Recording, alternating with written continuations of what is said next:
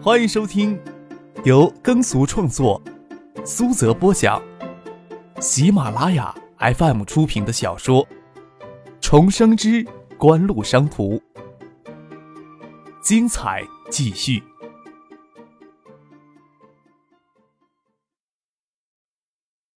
第一百五十七集。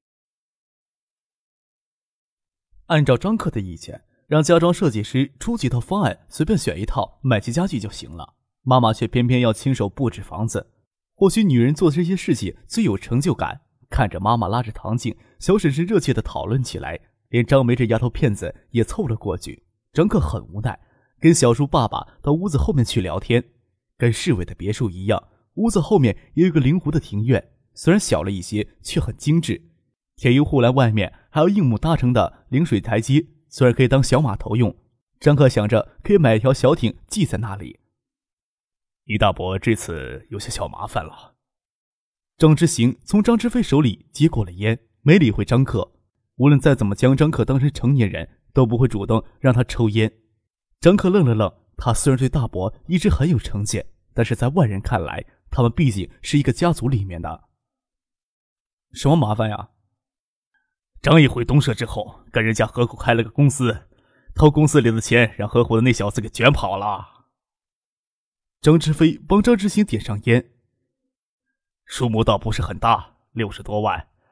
关键是那钱是经贸局里的款子，我将张毅这混小子赶回东社，他们心里也恨了气儿，什么事都捂着。哎，不跟这边说一声，这时候捂不住了，才打电话过来的。挪用公款六十多万也不是小数字。张克看了小叔一眼，捂不住是指已经给查出来了。张志飞点点头，说道：“要是没有查出来的话，六十多万的款子及时补上去也不算什么麻烦事儿。只不过现在是内部掌握了，给了个期限还款，这大概是看在二哥的面子上吧。”张克有些心烦，拾起一些碎石，一粒粒的丢到水里去。他真想撒手不管这些鸟事。但是大伯倒下来，外人会怎么看待张家呀？张之飞看了张之行一眼，已经不知不觉中，大家都把张克看成这个家族的重心了。特别是张克这短短一年时间里，明里暗里的资产都上亿了。这种奇迹发生在任何人的身上，都会赢得身边人足够的尊重。这种事情，本来张之飞本可以跟张之行商量着拿主意，还是觉得有必要问一下张克的意见。张克将手里的石子丢完，才说道：“这事磨一磨吧，部队教训不行呀。特别是张毅，他以后的路可长着呢。小叔，你也不能一直跟在后面帮他补漏子呀。”张之行点点头，说道：“这事情拖一拖也好，他们心里不是恨着气儿吗？那就让他继续恨着吧。也得让他们认识到这个世界上，也得让他们认识到这个世界上并不总是围绕着一小撮人在转。”我看老大这次退下来算了，不要以后搞得大家措不及手呀。摸一摸他们的脾气也好。张志飞心里也有些恼火，要是钱款给别人卷跑，应该立即通知他，他心里还好过一些。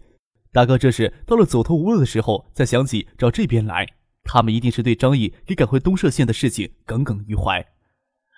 拖也就拖十几天，捅到市里，毕竟让二哥脸上也难堪呀。张克咧着嘴干笑。唉，让他们痛苦十几天也是好的。不晓得堂兄张毅等家里无权无势之后，性情会不会改变？既然合伙做生意，还让合伙人将钱款都卷跑了，还真丢份呢。张之行挥手笑了笑，说道：“哎，不说这些不开心的事儿了。爱达电子今年的收成怎么样呀？”张克说道：“本来能给自己七八百万的压岁钱花花呀，可是呀，东一摊事儿，西一摊事儿。”到最后还是穷鬼一个。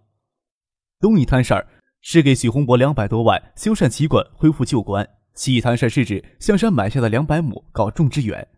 张志飞诧异地说：“艾达今年的摊子铺的这么大，还有盈余呢。”转过头对张之行苦笑着说：“嘿，前些日子我还跟这小子说，我做十年都抵不上他一年的。”现在看来，我是辛苦十年都抵不上他一个月的。影碟机真的这么赚钱呀？张之行也有些诧异，锦湖的成功可以说是跟市里政策上的支持有很大的关系。但是爱达电子的成功，绝对是能够坦然面对各方面的质疑。眼下还可以吧？刚刚实行，几乎没有什么竞争对手，利润是高一些，跟所有的家电行业一样。过个一两年就没有那么高的利润了。有竞争对手也是当然的，利益诱人呐。中国人对什么都不上心，对钱的事儿就上心。我听说仅城南区就有四五家企业准备上马影碟机项目了。张志飞说道：“是呀，等他们都做起来了，舒坦的日子就要结束了。”张克语气里装出一些无奈，脸上却异常的轻松。对于利润高的行业，会在短时间里涌现出大批的跟风者，这是国内的必然现象。何况影碟机整机组装技术门槛并不高。乖乖，这日子过半年就舒坦死了，你还指望过一辈子呀？这一年来，爱达电子的摊子总共都投入上亿的资金了吧？这可是空手翻出来的资产呀！爱达电子的基建几乎都是宏远包下来的，就算张克不明说，张志飞也能估算出爱达电子一年投入多少资金。并购、新建加上市场运营，爱达电子一年差不多要投入上亿元的资金。这些资金一开始绝大部分是利用现款订货模式从经销商网络那里源源不断积蓄出来的。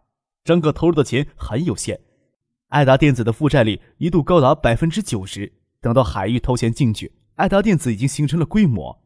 张志飞也没有想到影碟机暴利的一年将这么大的窟窿给填上了。随着全国媒体对央视标王的集体炒作。影碟机的概念得到进一步的普及，即使很保守的专业媒体也不得不承认，影碟机取代这两年正红火的录像机是大势所趋。一时还无法统计全国有多少家企业在过去的两个时间内跟风进入了影碟机产业，但是城南区就在爱达电子的周边就有四五家企业打算上马影碟机整机组装项目。苏金东本来今天想跟张克讨论这事儿来着，只是张克吃完晚饭就赶回市里了。就没有提出来，倒是张克跟小叔闲聊起这个话题来。夜里雨完全收住了，湖面上弥漫着白雾，对岸的灯火只隐隐约的透射过来。因为大伯的事情，今晚的好心情败掉大半了。张克陪着小叔爸爸依在后庭院的铁艺栏杆聊天，唐静陪着妈妈、小婶婶还有张梅在屋子里讨论布置新居的事情，正一头热，也不管三个男人在外面吹着冷风。您正在收听的是由喜马拉雅 FM 出品的《重生之官路商途》。享受暴力的感觉还真相当不错的啊！张志飞颇有感慨的说了一句：“还有一个多月就要过年了，你有什么安排呀？”这个月的产量要上很大一个台阶儿，爱达的厂子都做好准备了，对于下面的供应商还有些不放心。我会陪着苏京东抽时间亲自到下面去走一趟。海州电子工业基础算不上厚实，但是爱达电子经过近一年的时间努力，建立了一条完整的零部件供应链。这条链子上，许多厂家都放在城南区的电子工业园直接投资建厂，但是目前的零部件供应还要依赖原来的工厂。第二天，张克就与苏京东下去考察零部件供应链上的厂家，陪同的是一名采购部的副部长肖兴义。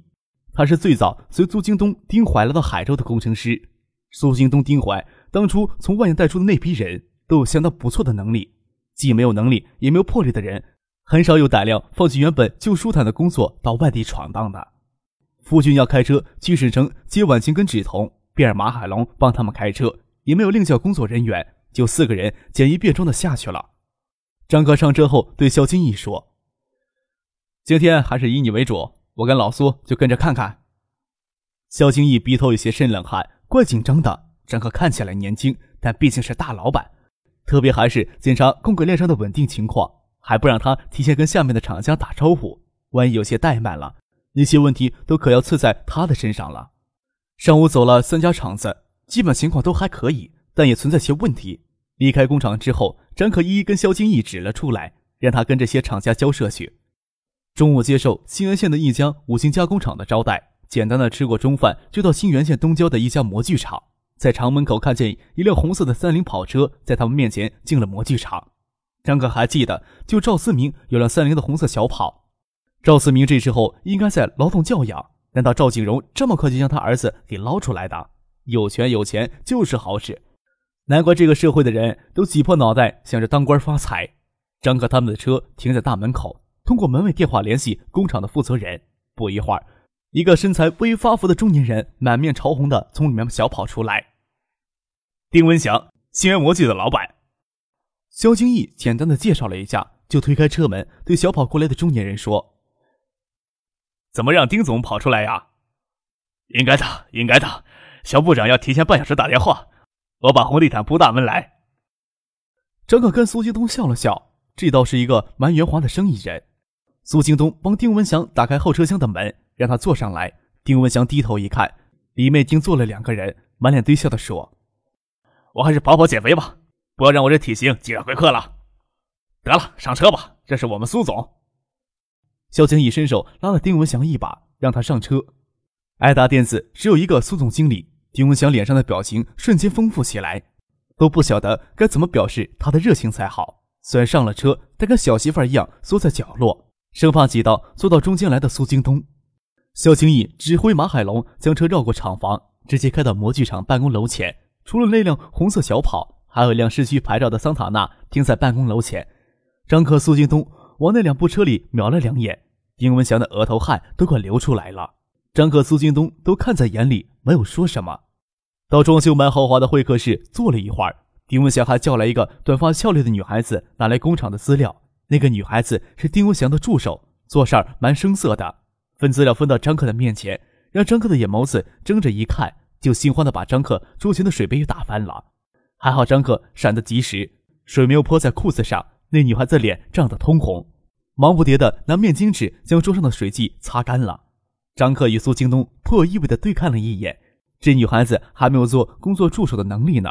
丁文祥倒是人精，看出张克与苏京东想歪了，忙解释：“这这是我大哥家小孩，刚中专毕业没几个月，乡下的地方没怎么见过帅哥，也不怕自报家丑。”我老婆说了，总经理助理代表公司的形象，不能一直用太丑的女孩子。丁文祥这话说的含蓄，大家都会意的笑了起来。家家都有难念的经，那女孩子心思倒是不笨，只是没有学会待人处事的沉稳与冷静。看着五个男人在会客厅里怪异的笑着，尴尬的站在一旁，也不知道怎么去化解，脸颊的红晕一时未消。肖部长，你有我名片了，那麻烦你再拿一张吧。丁文祥拿出名片挨个发，马海龙也不落下，递到张克的面前，问道：“这位是？我是苏总的助理。总经理助理与总经理秘书是两个不同的概念。要真是苏京东的助理，在爱达电子的地位甚至不比肖京义的地位差。要是纯粹的秘书，仅仅是总经理室里的文职人员。张克他们过来，当然不是来看资料的。听丁文祥简单的介绍了一下生产的情况。”便提出到下面的车间看一看。丁文祥顾左右而言其他。张克笑着说：“今天新模原具还招待其他的访客呀，其中的一个可能是我老朋友，在车间遇上了，找我打声招呼。”丁文祥知道瞒不过了，勉强笑着说：“哼，景城集团的客人。”语气里只有几分苦涩，都不晓得怎么敢这么巧，都凑同一天来。便是赵锦荣自己现在也没有搞清楚是谁在他背后给他下绊子，外界当然看不出半点破绽了。丁武祥心里要是没鬼，当然不用遮遮掩掩的，毕竟都是海州的大企业，低头不见抬头也见呀。苏继东脸色有些严肃，这么看来的话，景城也是想要上马影碟机项目了。虽然城南区已经有四五家企业准备做影碟机，但是都没有太强的实力。爱达电子向经销商圈占资金的那套手段。可不是什么人都能模仿的。景城集团大概是目前出现的最有实力潜在竞争者。张克一脸轻松，拍了拍苏京栋的肩膀，让他不要把问题看得太严重，说道：“先去车间看一看吧。”丁文祥脸色真的很差，他清楚爱达电子在同样的零部件上都有两到三家的供应商，虽然他们厂是目前的最主要的供应商，但是随时都可能被刷掉。两拨人在车间里相遇。赵思明看见张克，本能的往后退了一步，想想的确没有必要退让的，壮着胆子又往前走了一步。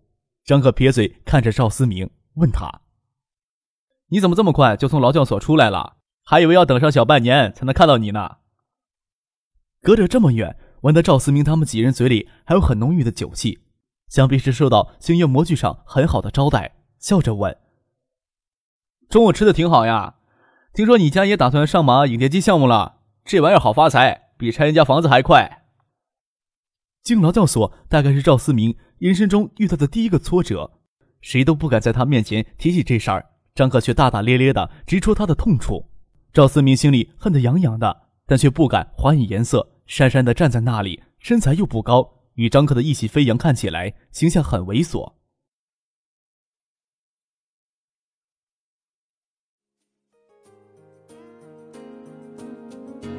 听众朋友，本集播讲完毕，感谢您的收听。